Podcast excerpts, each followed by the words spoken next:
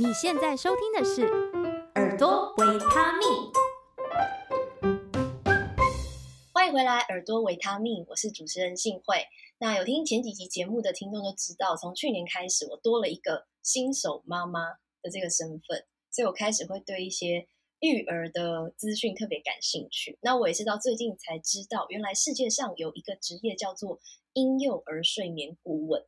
他们就是专门协助爸爸妈妈去培养婴幼儿的睡眠习惯，所以今天就替大家邀请到了糖果家好好睡的睡眠顾问雨嫣来到节目当中。雨嫣你好，大家好。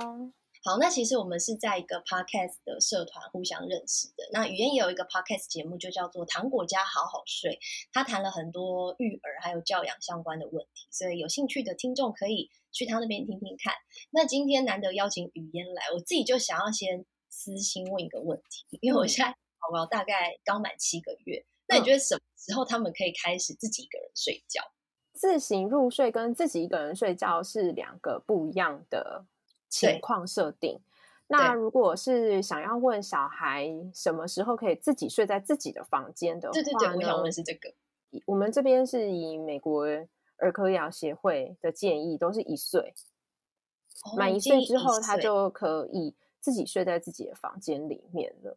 那如果有的家长觉得这个同房间的状况真的非常非常干扰，然后迫不及待的话，那我就会给你们第二个选择是六个月，因为儿科医学会的这个一年的建议啊，大概是在二零一八年的时候延长的，在这之前他也是建议六个月，那他是增加那个时间长度，所以他是认为说小孩在婴儿时期一岁以内还是风险是比较高的，所以如果你觉得还可以，那。就请坚持到一岁。如果你真的觉得真的真的真的真的太痛苦的话，那六个月之后的每一个时间点，就以安全的考量为出发点去安排。嗯嗯，所以主要还是安全的问题，就是要其实都是安全问题，并不是其他任何的考量。嗯，就怕什么小朋友没有安全感，这种其实还好。小朋友不会因为跟你睡在一起而增加安全感或减少安全感。哦，所以其实比较是家长心里的坎，嗯、对不对？就是我们自己是家长心里的坎，对对对。因为我有认真去学了安全依附关系，那安全依附关系，我是受训的老师 Mary Man 是安全关系的第四类，也就是混乱型的主要的学者。嗯、那我去上安全依附关系的课程，是由 Mary Man 的学生在带我们的。那我们也完全是用 Mary Man 他的分类方式去理解说，哎，到底是什么原因会造成孩子在安全感上的不一样？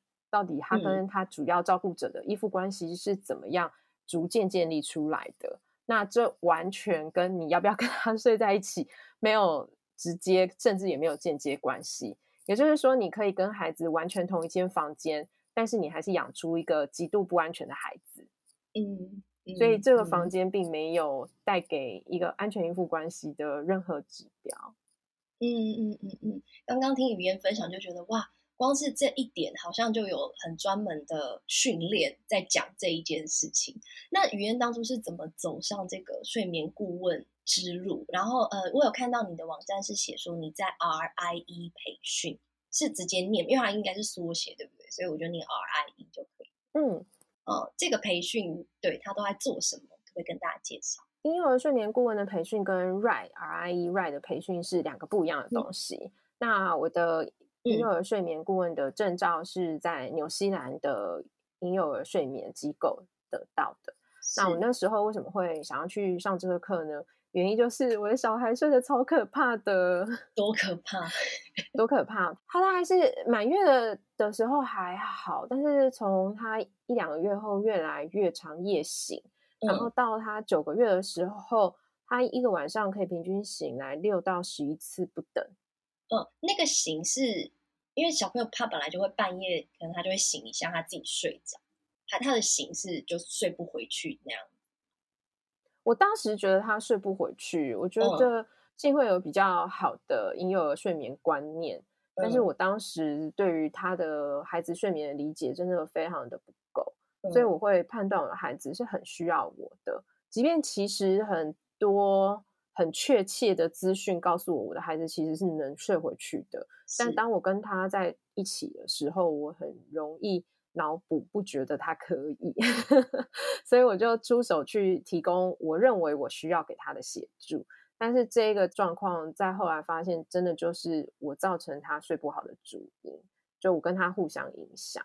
对，嗯、那我后来在就是很痛苦，在那个时候，真的每天都没几乎没怎么睡。嗯，那我发现了国外有婴幼儿睡眠顾问的这一个工作，就觉得真的太厉害了，马上信用卡拿出来就刷卡，嗯、请国外的婴幼儿睡眠顾问协助我，让我的孩子能够睡好。嗯、那就从九个月开始接受协助之后，我的孩子就晚上六七点去睡觉，一路睡到隔天早上的六七点都不会醒来。他就成为、嗯、总算成为书上的那种睡眠时数的教科书宝宝，就落差非常非常大，我就觉得这真是太神奇了。那也因为他睡觉时间就像教科书说的这么多，我自己的时间就多出来了。那我也觉得很多家长其实都是需要协助，因为我们对于婴幼儿睡眠的不理解，所以我就决定那我去进修这门课程。那进修了半年多。就拿到这个证照。那 Rai 是另外一个、嗯、Rai 是在美国的。嗯，那 Rai 会发现 Rai 呢，其实也是跟婴幼儿睡眠有很大的相关。就是在调整孩子原本习惯第一种方法，要调整他到第二种方法的时候，孩子不一定接受。原因是这个调整是我决定，不是他想要的。哦，那在我决定了，那他还并不想要的时候，他一定会有他的抗议。那他的抗议就是他会哭。那对于孩子在哭的时候呢，你要如何平静的面对他的哭泣？我觉得是很不容易的一件事情。他都会担心说，这样子让孩子哭，我是不是在伤害他？是不是在伤害我们两个的关系？所以我觉得这一切就带着我去找到了 Right 这个怀疑跟担忧。我就找到了的 Rai 这一个资讯，他们是专门在做两岁以下的婴幼儿教养。嗯，那我就开始看他们的书啊，然后疯狂追。我三本中文翻译的全看完之后，我还花了非常大的力气从日本买它原英文的。竟然不是从美国买，美国好像已经买不到还是什么，忘记为什么。反正就是从日本买回来，他们没有翻译的。书籍，然后更夸张的是，在我小孩两岁的时候，我就再飞去美国，就去三个礼拜，为了确切的进修，到底 Rai 是怎么与孩子互动，怎么带着孩子成长的。嗯，那上完 Rai 之后呢，我也就继续对于安全依附关系还是有很高的兴趣，这也是为什么在去年我就再去进修安全依附关系的这个部分。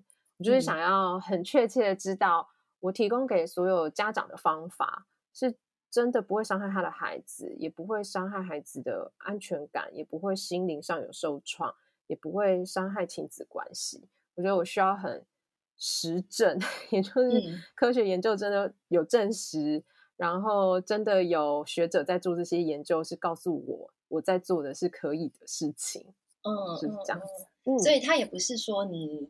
呃，修完了一个睡眠顾问就结束了。你自己其实还要去找一些相关的课程，就持续的进修这样子。嗯，对，嗯、我还蛮认真，在我觉得很重要的领域就继续往下念。只要有机会来跟我觉得，哎，这个课程其实很适合我，我就会再往下念下去。嗯，那可能一般的听众，但我觉得会听这一集的，也许是有小孩，或者是说，哎，他对这个议题很有兴趣的。那可能大家对于睡眠顾问的，嗯，嗯，可以做的事情，可能还是有点陌生，可能甚至心里会觉得说，哎、嗯，可是宝宝的睡眠真的可以训练吗？难道不就是好像就是哦，比如说好，他可能一个晚上会醒来好多次，那可能一般的人可能就觉得说啊，但他就是小宝宝啊，那就没办法，那他这样的话，我们就是尽量怎么讲，提供协助。那你们的训练方式大概是怎么样？就是。呃，一个让不知道的人可以大概想象一下那个过程是怎么样。我觉得大家对于小孩的情况最大的嗯，回应的方式有很多种不同的方法嘛。那通常都是以个人猜测、亲友分享的方式去进行。那走到睡眠顾问的方法的话呢，我们就都不是用说啊，因为我们已经协助过一百个小孩，一百个小孩都有效的方式去协助你们。我们的方式是在这二三十年来，医疗真的进步很多。嗯，那科学家跟医生们都很喜欢做很多各种的实验。那我们在实验当中，对于婴幼儿的脑神经发展，对于他们的心理的状态，做了很长期的追踪跟研究。我们有发现他们的像心理方面的状况，就跟生理上的状况都有蛮大的确切理解。嗯，那以睡眠来讲的话，我们是知道孩子有哪些睡眠需求，会落在哪些时间点。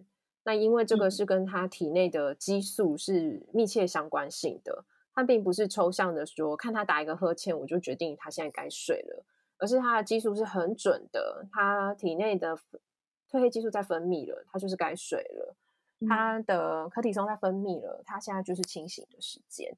那用这种很数量的方式去理解婴幼儿，这时候真的该睡觉，这时候真的不需要睡觉，我们去建构出哇，原来孩子。他睡眠时间这么多，跟落在这几块，再去告诉父母说，其实你照着孩子本来自然就有的东西去陪伴他，规划他整天的作息。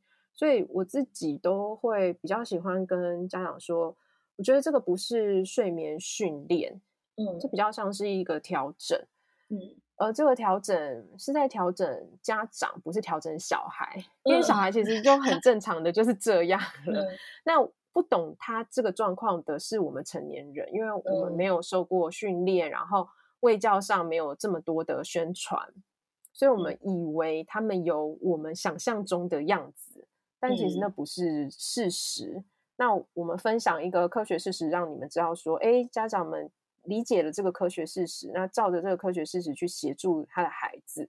那这也不是个性，嗯、也不是个别差异，嗯、因为这就蛮像是你有拿一个儿童手册，他有告诉你说，哎，你大概几个月可以去打什么疫苗，嗯、这些也都是很科学的，就告诉你说，你大概是在这一个成长过程中会需要这些这些的免疫力的协助。嗯，那如果你敢带着你的孩子照着本子去打疫苗，你应该理论上也是相信科学是实际的有用的。嗯、那睡眠也是这个状况。那当然有没有例外？有，都有例外，但是它的例外不会很夸张。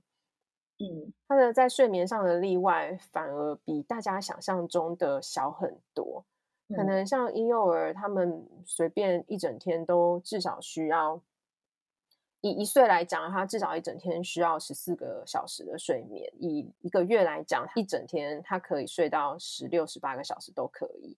那例外的孩子可能就是在这么大范围的睡眠时间里面差个一个小时多而已，其实是很些微的，嗯，不会差太多。那、嗯、甚至是比较特殊的一些孩子，他们的睡眠反而会是增加，也不一定是会减少。嗯，就是有一个平均值，嗯、可能有一个科学的平均值，然后但是有些人可能不在这个里面，可是可能就是上下的那个范围。不会差太多。对，嗯，那你刚刚有提到说你自己的小孩原本他是一个晚上会醒来很多次，那后来你是做了什么样的调整，或是呃不一定讲调整，或是你理解了什么事情，然后你少掉了一些你觉得应该会给人帮助，但其实不用，那些是什么？然后让他到最后可以睡比较久，这样睡一次就睡过夜这样。我是亲喂的妈妈。当然，我的小孩是可以被品喂的。就我出门的时候，就是都交给其他家人照顾他的人，就会品喂母奶。那但是我在半夜的时候，就会都是用亲喂的方式去解决他的夜奶需求，真的很方便。对啊，那这个其实也是我后来发现的一个坊间迷思，就为什么大家都会觉得。配方奶比较好过夜，原因是因为配方奶要做的事比较多。那其实每个人都会有睡眠中断的一下下那个时间，那个时间是很正常生理上的需求，它会让你确定一下说，哎，你的环境就是安全的。哦，成年人也会，嗯，你可能会醒个十秒，你不记得，嗯，那你可能醒久一点，就是你去上个厕所，你再走回来，那你也不会说哦，我昨天晚上去上厕所，我超常失眠，你不会这样讲，你就觉得、嗯、哦，这都是诊断一个好好的睡眠。嗯，那在这样子的睡眠时间里面，宝宝因为他们没办法自己逃跑，嗯、所以他们起来确定环境安全的次数其实是比成年人来多的。哦，那他们又因为肌肉发展跟控制度不是很好，所以他们说说梦话的时候，有时候听起来像在哭。其实也都只是他在讲讲话而已，嗯，就正常的，嗯，对。但是因为这些都很少人来跟我们讲，那我现在讲给你听，你就觉得，哎，对吼，他现在可能都还没办法正常的讲话。那他在睡觉的时候，肌肉是更放松，控制力是更没有确切集中的时候，他发声的时候不是很准确，把说话跟哭声混在一起，你会觉得很合理。但当你孩子在哭的时候，在半夜的时候，你觉得这就是哭，他一定是怎么了？你就 容易去做一个嗯，没办法理性的去判断。再加上我现在告诉你的，可能之前你也没听过，你还没有想到这个部分，嗯，所以我们就会用一些我们自己用投射心态去诠释孩子的行为，就觉得啊，太糟糕了，他一定是需要我帮助他。嗯，而我们也有对婴幼儿有一个一开始的认定是，他们是一张白纸，他们很需要我们救援他们。嗯，那这个想法就会帮助我们去填满很多我们判断孩子的不公正性。嗯，那就会影响说，其实他不需要帮忙，你又提出了帮助了。但人就是这样，只要有人帮你，你就会觉得，哎，这件事情我不自己做，其实蛮轻松的。嗯。嗯，其实这个不是只有小孩，我觉得我们不需要把小孩的行为 放大。如果我老公每天都愿意去帮我领信、领包裹，那我就一定都不会去做这件事情了。那宝宝如果发现他中间也没干嘛，但是就会有人就是给他喝两三口奶，他就觉得哦，这蛮爽的。嗯，就默默在睡觉的时候又可以再多一些好康的东西，那他就会想说，那我半夜要不要再起来多试几次？结果每次都没成功，那他。怎么会愿意好好就这样认真的睡觉嘞？嗯，所以其实是我对他错误的判断，然后我提供了他不需要的协助，反而是一种奖励机制，造成他没有办法决定好好睡觉，他想要更多的这种好康。嗯，所以我们两个真的就是互相影响，造成他晚上睡得非常的不好。那理解是我的过度协助，那我只要把我的协助收好，嗯，就好了。所以他后来就睡得这么好。哦，哦，所以这个就是睡眠顾问会提供给我们的协助，他可能就是会看你的情况，然后去判断，对，呃，告诉你们说你们家的孩子睡不好是发生了哪些原因，嗯，然后跟家长说，那你现在要怎么调整你自己看孩子的眼睛、嗯、眼光，然后跟怎么样提供他真正需要的协助。那也我也会给他们一些方式去判断，但是也有不同的月龄的部分要考虑。像我刚刚说，小孩可以自己睡过夜啊，我的过夜是睡十二个小时睡过夜嘛，就跟房间的六五六个小时睡过夜就不太一样。那这个十二个小时睡过夜，九个月当然是没问题啊。但你这时候要求一个五个月的小孩，他晚上要睡十一十二小时，不能喝。奶，我觉得这就不属于健康的安全标准。嗯。那我们同时都会把这些放进去，在协助家长做整个的睡眠规划里面都会放到。那新生儿更不用说，嗯、像宝宝在六周以前绝对是 all you can eat，他什么时候醒来就是应该要喂他，嗯，那个是安全考量，就一定要做到。嗯，但是他渐渐长大了，六周后到满三个月中间。要喂几次夜奶，我们可以逐渐的协助他固定在一些次数合理的次数之内。嗯。那这些我们也都会跟家长一起讨论。家长觉得可以的，有时候也要考虑孩子的年纪，不是说、嗯、哦，我就是觉得很累，我就是不想喂它。但是有些 月龄，你就是真的只能够，对它真的太小，你真的没有办法说，我就是要陪叫它练好什么东西，这、啊、是他没办法的。嗯嗯嗯嗯，太小的话，他分不清楚那个日夜，它就是肚子饿了，他就是要喝。嗯，他们太小分不出日夜跟肚子饿也是两个不一样的状况。他不分不出日夜，是因为他的褪黑激素还没有完全。嗯，他通常在三个月后才会有这个完整的系统，所以三个月内他的日夜是你协助他分辨的。嗯。那肚子饿就是他的胃容量跟他的体重，他能够承载他每次喝奶给他自己的身体的养分，血糖在维持一个平衡的状况当中几个小时。那这个部分呢，我们也会协助家长去理解。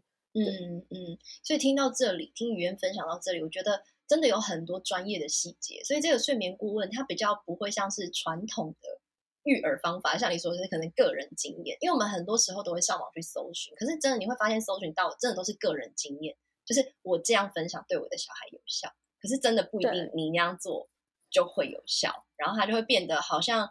好像一切都很靠运气的这种感觉，但你们是提供了一个哎有科学的背景，就是我们去理解小朋友他成长到什么时间点，然后他需要什么东西，然后对他是健康的情况下，然后家长也可以接受的情况下去互相协调一个彼此都可以接受的方式，所以这个应该是你们提供的协助，对不对？对对对，嗯、我们提供的是这个协助。那如果如果家长他能够提供的协助跟孩子原本最好最正常的情况，就是他生理时钟孩子六七点就是睡嘛，嗯、他大概在两岁内都是这个作息，六七点晚上就去睡。嗯、但有些像双薪家庭的家庭是不可能六七点让小孩睡，他六点还没下 班，小孩对啊对啊，然后这也不是妈妈爸爸故意的，嗯、那实作上就会有这些困难，那要怎么办？我觉得我就会很诚实的跟家长们分享说。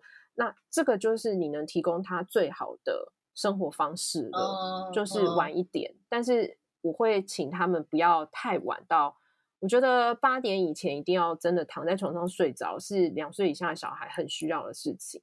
那大部分的家庭如果跟我合作，他们也都努力在这个方向上面，那就是尽力而为。但是这个八点上床睡觉会造成他哪些睡眠上可能会出现的情况，那我就会先事先跟家长先沟通过，他们也理解这个不是孩子故意，或者是他没办法再进步更多，原因就是他有一些状况的受限。那全家人真的是互相互相，嗯，爸妈已经做到最好了，那孩子有些状况我们也接受。嗯嗯，就互相互相的一个概念，嗯、而不是说啊，我要把家长逼死，说不行，你们就是通通要做到像我们家一样，小孩六点半就放在床上，我觉得这不太合理。嗯，对，嗯，因为每个人的生活习惯啊，或是他的工作什么的，可能没办法允许，那就用自己的情况去做一个最好的安排，这样。对对对，我就会陪家庭去讨论，讨论你们的点是哪些状况，真的是没办法。但是我也要很诚实说，我还是会稍微挑 一下。就如果家长是觉得可以做到尽量配合，但他就单纯的不愿意的，他就是不想，他就是觉得他六点下班，他就是要去外面慢慢吃个饭，到八点才愿意回到家的那种。通常我不会选择合作，因为我会觉得真的一个家庭很难。一言堂就是以一个我是家长，我就是全部都要照我的方式做，或者是我就是全部都以宝宝为主。嗯、我觉得一定是全部的人都有想法跟真的状况都被考量下去，嗯、这个家庭能走得很和谐，会是很长远的事情。但是一言堂的话，都会很辛苦。嗯、然后我就比较希望协助家长找到，就是全部的人的意见都努力的被沟通过的结果。嗯嗯，这是我比较喜欢的。嗯，你的嗯，你觉得这样才是一个比较好的结果啦？就是可能对家长跟小孩都是比较折中，嗯、然后比较平衡的办法。嗯，对对对，就是互相体谅。我觉得尊重一定是在互相的前提之下，而不是说啊，那我们现在超尊重小孩，我们就全部以小孩为主，嗯、或是不管你就是尊重我，就是妈妈，你就是全部都以我为主，嗯、而是全部的人都被尊重到了，嗯、这个尊重才会在这一个家庭里面真正的生效。嗯。那刚刚啊，除了你有提到的睡眠顾问这一块嘛，就是有听到一些你的专业的分享，那你也有去进修一些像是教养的部分，嗯、然后你自己在 FB 或是 Podcast 也聊很多这个议题。然后我有看你，你说你的教养方式是以不打不骂不威胁恐吓为主。那这样子的前提之下，你在跟小孩说话的口气或声音，你会呃怎么去调整吗？那我有些朋友可能会说自己也是吼了小孩，吼完之后自己觉得很后悔，就觉得为什么我刚刚要这样子对他？嗯、那你怎么去应对这个部分？其实我都很正常口气跟我小孩讲话，嗯，他婴儿时期我会强调自己要放慢速度，嗯，因为婴儿他们听、思考，他们的神经回路没有走这么快。哦，跟他们有些东西是第一次听，他要走到理解、听懂，他想一下，或即便他听了好几次了，他都还是要他的那个回路再思考一下。那那个思考一下的时间啊，这是我去上 Ride 才理解的。我在去上课之前，在实际飞到 LA 去上课之前，我觉得我已经很努力在做所有看过的 Ride 的书籍里面教我做的，他们都很强调放慢速度。讲话跟动作都是放慢，嗯，我觉得我已经很慢了。结果我去现场才觉得，哦，原来我还是太快了。你要 多慢呢？大概就是你要觉得有点干掉，现场有点干掉，就是啊，糟糕，他怎么都没回应了？嗯，然后可能再数十秒，他会有回应。哦，要这么慢？嗯，真的很慢。所以以因为你自己现在有小孩嘛，嗯，就以 Ride 帮孩子脱衣服来讲。他洗澡前脱一个宝宝的衣服，他可以脱快十分钟。嗯，就先有没有超慢？对，超慢哎，十分钟，十分钟都快洗完了。对，我们真的速度超快。我就开玩笑说，如果是包屁衣的话，就是一下，然后全扣子全开；啊、第二下 上半身不见；第三下，哎，脚已经出来了。所以我们就是。三下五秒内结束，然后他要花九分钟，真是差太多了。那为什么他们会这么慢呢？除除了大家现在想的就是那预告，但是预告什么？他那个速度真的要很认真练习才会做得到。他会说：“嗯、我现在要把你抱起来喽，因为我们要准备去洗澡了。”然后等等小孩宝宝，其实婴儿都可以。你如果有认真让他知道你是想要等他回应的。很小，他们会手或者是有一些动作让你知道他等好了，他想要你抱他。再大一点，他真的就会手举出来给你抱。嗯、你只要跟他说抱抱，他就会手举起来。但这个你要等待跟练习，他就会知道说，哎，你们是真的有互动的。但如果你每次抱他就是抱，然后就把他带走的话，他并不需要表示他的意愿，那他也就会放弃表示，嗯、跟觉得没必要表示。所以这个一定是你开始练习之后，你才会发现说，哦，他真的都有回应诶，他真的都听得懂诶。嗯，那嗯，这边又要再讲一下为什么我很喜欢 Ride，就是 Ride 虽然是一九八零年代开创的一个新的教养法。那一九八零其实离现在也非常遥远了。嗯，那有些有些像台湾比较红的，就是百岁医生的派别啊，跟亲密育儿的派别。嗯，我自己不会推这两个派别，都是因为我觉得他们都太旧了。嗯，那旧不是问题，如果他旧，但是他的每一个说法能够得到新科学的证实，那就可以继续用。嗯，那。百岁跟亲密育儿就是缺乏这一方面的实证。嗯，那 Ride 很厉害，是它在于一九八零开始，那其他甚至有前身是更早之前就已经从匈牙利慢慢建立起来的一个系统。嗯，它到现在，它所有提倡的部分都被脑神经科学再次验证，说孩子真的是这样，婴幼儿真的这么的聪明。嗯，像我刚刚说，你开始跟他讲话，他听得懂。很多我的客户都会问我说：“我小孩才三个月不到，我怎么可能听得懂？”那其实现在科学都证明说，你的孩子出生两天而已，他就可以分你在讲话是不同语系的了。两天就可以分得出来，两天就可以分语系了。那他如果已经两个月了，他是几天的宝宝了，他怎么可能还留在你以为他听不懂什么东西的状态？嗯这就是 Ride 厉害的地方，他们在还没有这些 MRI 系统，他们就相信说，你的宝宝就是听得懂你说话啊，你为什么不跟他好好说？那、嗯、好好说都是正常的说法，我们都不会特别跟他说，我要把你的小衣衣脱掉哦。我们不排斥叠字，但是我们觉得这是不需要的。我们就是把它，嗯、像我今天跟新辉在聊天，我们都正常的讲话方式，它是麦克风就是麦克风，它是玩具就是玩具，是球就是球，我们就正常把它讲出来。那每一个步骤都是像这样，我要把你抱起来了，我们不会突然从后面。我们他们 Ride 也很介意从后面，就是如果宝宝正在爬往前爬行，然后你决定要带他去干嘛，你就说好，我们要走喽，然后你就从后面把他这样带走，他也会很介意这种抱法，嗯、认为说，其实，在现实生活里面都蛮像在绑架人才会做这种事的，好像真的是会被吓到吼。如果想象自己的话，对，对，想象自己，所以。Ride 很很简单的方式，就是你把你要对小孩做的方式，你先想在你自己身上，然后你觉得这样子是不是正常，跟你喜欢的，那你就可以知道说，啊，你的孩子其实会希望你用新的方法，也就是 Wright 推荐你这种慢慢的速度。那因为他们理解每一件事情，他们要再想一下，再接受一下，即便他可以分语系，也不是说现在把它丢进一个八个语系，然后瞬间它就可以分出啊，马上就是八个，它需要它的进程，它的时间。嗯，那你都。理解了之后，你用这种方式跟他互动，你就会发现，哎，他的回应很多。所以像换衣服、脱衣服，你就可以邀请他跟你参与。参与就是你讲的这么慢，那一开始问他，告诉他说你要带他去，他准备好了没？他手举起来你就抱他。他如果没举起来，你就说，那你还想再玩一下吗？那我再让你玩一分钟，我们等一下再去。那或者是他可能正在拿一个东西，你就说，那我等你把这个东西放下，我们等一下再去。因为如果你的生活没有很多十万火急的事情，其实等那个三五分钟，其实应该是可以的。对对对，嗯，那你就等一下，那你孩子也会很知道说，哎，我们两个是很有默契的。就我想做的你也都有看到，那你也懂我，那我也可以懂你，所以我们两个就是互相配合。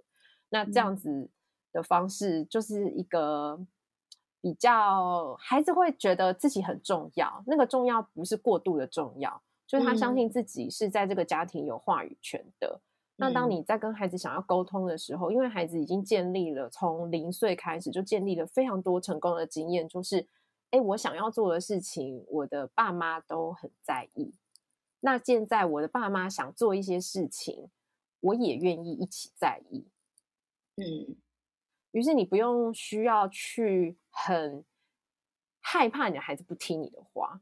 当你的孩子。知道他的话是可以被你听的，嗯，那他就愿意跟你一起去讨论为什么他现在不想听你的话。嗯，就像零岁的时候，你要带他去洗澡，然后你发现他手上的东西没玩完，你那时候就愿意尊重他。那等到他三岁的时候，他跟你说现在在公园玩的不想回去，你也可以跟他讨论说，那我可以再让你玩个两分钟，就像那时候一样，然后结束了我们就回去。嗯那孩子都因为也被尊重到了，他就会愿意合作。合作一定要有那个被尊重的感觉。如果今天像我们约这个时间，嗯、如果是幸会就说不管我就是要这个时间，那我们可能就约不成了。我们一定是经过合理的讨论。嗯，对对对。那我就会说太开心了，我们这个时间我们两个都很适合。嗯，孩子跟我们其实没有差很多。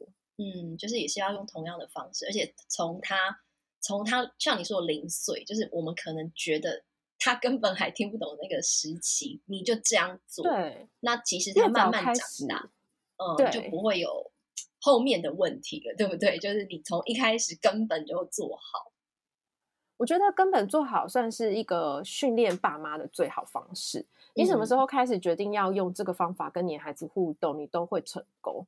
只是你越晚开始，你自己你自己的挑战会比较大。嗯，不一定是小孩的挑战。小孩人都喜欢被尊重，所以你开始尊重你的孩子的那一刻，嗯、他都会觉得很开心，他都会感觉到被爱。嗯，但是你为什么会对你痛苦呢？因为你已经有一个你习惯的做法了，哦、要叫你立刻改变，你有点困难。那孩子也因为你们之前的既定模式，他也有一些既定的回应方式。嗯，那那些既定回应的方式不会在你改变的第一天，孩子就瞬间改变了。嗯嗯嗯，一定也是渐进累积，他那个信心他也要慢慢建立。嗯，那我觉得，呃，我接触到 Wright 带我走最成功的一个改变，嗯，就是我原本就不相信打骂小孩是有用的，嗯，因为我自己以前国中的老师是会打人的，哦，我记得他每次打我的时候，我心中只有想着，我现在给你打，但又不证明什么。也只是因为我愿意让你打，你才可以打我。我真的不愿意的时候，你也拿我没辙。嗯，就得不到真正的尊重，或者是你也不会有真正的改变，就对了。对对对，那、嗯、这个其实对于一个人的教育上，其实是没有意义的。嗯，你没有帮助他什么，甚至没有走到任何你想要带他去的地方。那、嗯、如果你的教育是为了要带孩子去一个你觉得比较适合的方向，你就不应该要用这种打的方式，因为你自己问你自己，你被打的时候，你其实并没有觉得说，哦，这人对我超好的，他是为了我好，他就是在教我一个很重要的 道理，完全不会，完全不会，你自己不会，你怎么会期待你的孩子会有这样的想法嘞。被骂的时候也是，就觉得你只是不懂我啦，就 是、你就是在烦我而已，就是各种的不爽而已。那如果你自己有这样的情绪，你幻想你的孩子会欣然接受说，说好，我妈真的对我太好了，她苦口婆心。那我觉得就是存在在幻想的世界。那既然你看嘛，我在于睡眠，在于教养，我都这么在意科学，那我也要清楚的知道说，我的孩子的这些方式是有效的，才有用。嗯、所以我很早很早就是蛮确定，打骂跟威胁恐吓都没有办法达到我想要的亲子关系跟教养目的。嗯，所以就不适合用这个方向。嗯，那你会不会有自己真的很想要吼小孩的那个时刻？你会怎么样去调试呢？调试自己的心情？我觉得你要先停止。嗯，我觉得每个人要先学会停止。那这个停止需要练习，这个练习不容易。但是那个不只是吼小孩的时候，包括像是伴侣吵架。哦。你会在情绪当下说出让你自己后悔的话，嗯，这个不只是对小孩，这个对任何你在意的人都会做这件事情。所以练习在情绪当下停止。嗯，不说不该说的话，是个我觉得是人生很重 要的一个练习，很功很大的功课。那我觉 得我我自己是觉得小孩帮助我最多，就是因为我觉得对于小孩的爱会让我更努力在做这件事。嗯、那开始做了之后，也会延伸到跟伴侣之间的关系啊，跟其他人之间的关系，你都会觉得说，哎，我其实收得住我的情绪。嗯嗯，那情绪结束之后，才是真正讨论事情的时候。嗯嗯，那在情绪结束之后，你再去用没有情绪的，不是压抑情绪哦，而是你真的不生气了，再来讨论刚刚发生了什么事情，你才有机会听到对方的想法，不管那个对方是孩子还是其他重要的人。嗯嗯，所以这个不吼小孩，其实他针对的也不是小孩。而是你自己面对自己情绪的时候，你该怎么样去排解它？然后生活中面对其他的人，可能也是一样的议题，对不对？所以小孩只是让这个问题浮现，可是你要去面对的，应该是你修复你自己，或是你自己跟你原本在面对生活中到其他事情的人，你是怎么解决的？对，那小孩会特别阿杂一点，哦、原因是因为小孩会有很多，你会觉得说：“天哪，等一下又是我要去负责了。”例如他打翻牛奶，嗯、然后他把房子里面不该拿的东西拿去乱玩，嗯、那这个到最后你会觉得需要负责去解决这个情况的人是你，可能就不是跟一个成年人之间的对等沟通，就是说、嗯、那不然你自己用的你去处理，我不就不管了，嗯、我还可以比较容易做界限的切割，嗯、那孩子就会让你觉得说哦，这些通通都很 too personal，每件事情都我很随，你会有那种无奈跟不开心的感觉，都很正常。那在这种情况之下，又强迫你要不断升级，所以我觉得这才会是身为每个父母在教养上都很容易觉得这太难了的原因。嗯，你接触到这个 right 的方式到现在，你也是不断的在练习，然后可以做到就是真的是不打不骂的这个方式。嗯，对，我小孩像快四岁，他下个月就满四岁了，我没有打过他。然后我也不是真的有骂过他，你看他就知道他没有被打骂过。怎么说？像他有一次玩到把他的婴儿床给拆了，啊、拆出一根婴儿床床的杆子，婴儿床不是一根一根杆子嘛？哦、他就拆掉一根杆子，然后他非常兴奋的跑来跟我说：“妈妈，你看这根，因为这这就真的是完全没被打过的小孩。” 我我同学说，哎、欸，那根不是刚好拿起来打他吗？真的，可能早就被揍了。如果是一般的，对 对，那他就是真的完全没有，所以他做任何事情他都乐于与你分享。你就想，呃，怎么变成这样？对，那那这个面对这个情况，你会怎么怎么？如果假设你不喜欢他这个动作，你会怎么？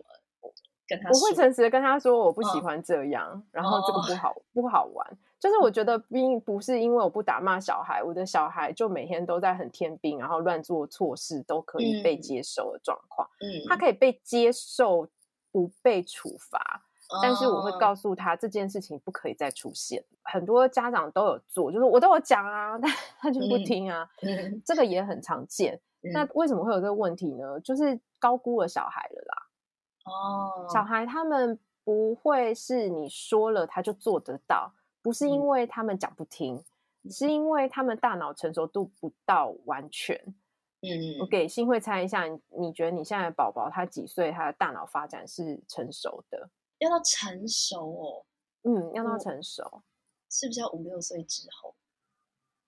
那这也是非常乐观的数字，而且是超级过度乐观的数字。嗯、一个人类的大脑到成熟啊，要到二十五岁开始，甚至有的还会到快三十岁。嗯嗯。那如果你的孩子要走这么远 才能到成熟，嗯、他不管是幼童年代、婴儿年代，甚至青少年年代，他做一些很蠢的事情，其实都不是他真的很故意，他们那些冲动控制度就是不够好。那这不是说他完全都没有，嗯、而是他有的时候可以做到，他有的时候不可以做到。那他做不到的那些时候，嗯、如果你把他定位成他就是故意捣乱，那你会很生气。如果你把他看成、嗯、啊，他就。离二十五岁还有叉叉年，那这一件事情就是这样了。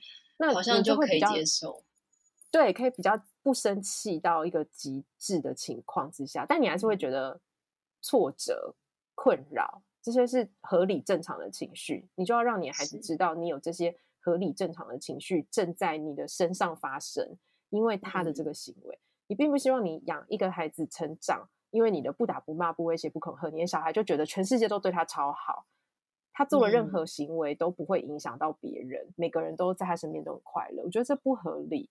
你要让你的孩子知道说他的行动是影响得到别人的，嗯、而且有时候是负面的影响。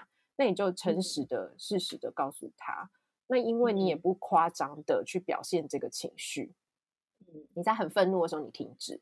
等到你比较冷静的时候，你去告诉他刚刚你发生什么事情，原因是他做了什么。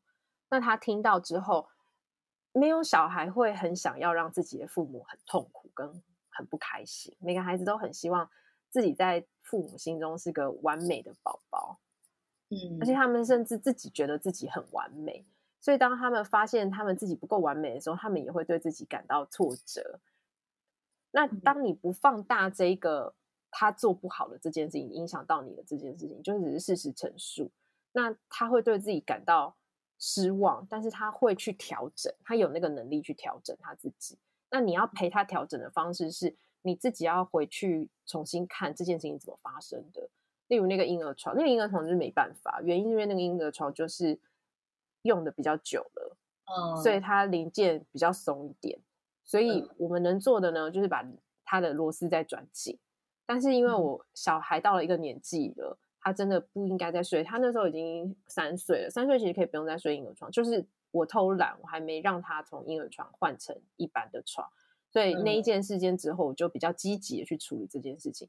就你要看一下你给孩子的那个环境是不是协助他比较容易不失败，不惹你。嗯，就像你觉得小孩就是会乱拿东西，那你把他不该拿的东西都收到。他拿不到的地方，像我们家通通都用针锁，我们都没有用儿童安全锁，因为用很快就发现那个好像是小肌肉链，没有用，完全完。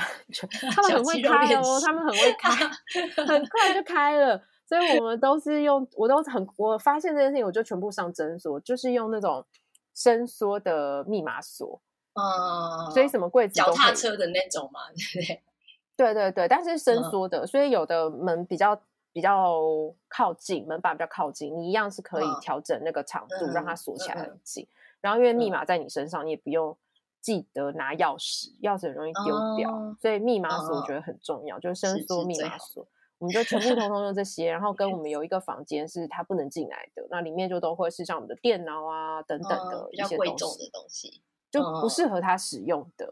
然后我们就会把这个门反锁，但是他会在的客厅。会在他自己的房间，就完全超开放。我们家还蛮家徒四壁的，他没有什么东西不能拿，嗯、所以就不会有需要一直跟小孩说、嗯、不行不行，你就不会一直累积那个挫折跟愤怒感。你一开始讲三次不行，你还不生气；你讲二十次的时候你不生气，我觉得那就强耐烦。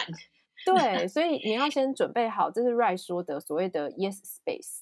你把你跟孩子相处的环境做成是你让自己可以放松的 yes space，嗯，那在它发生之前，你就先避免它发生。对对对对对，你控制的很好，就没什么大事会发生嘛。对啊，那那就没关系。你不认真看小孩，你小孩也就是这样子而已。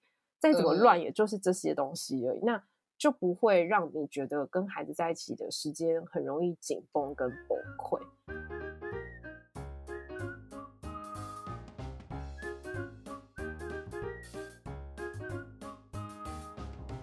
谢谢于嫣分享了睡眠顾问的工作内容以及 Rai 的教养精神。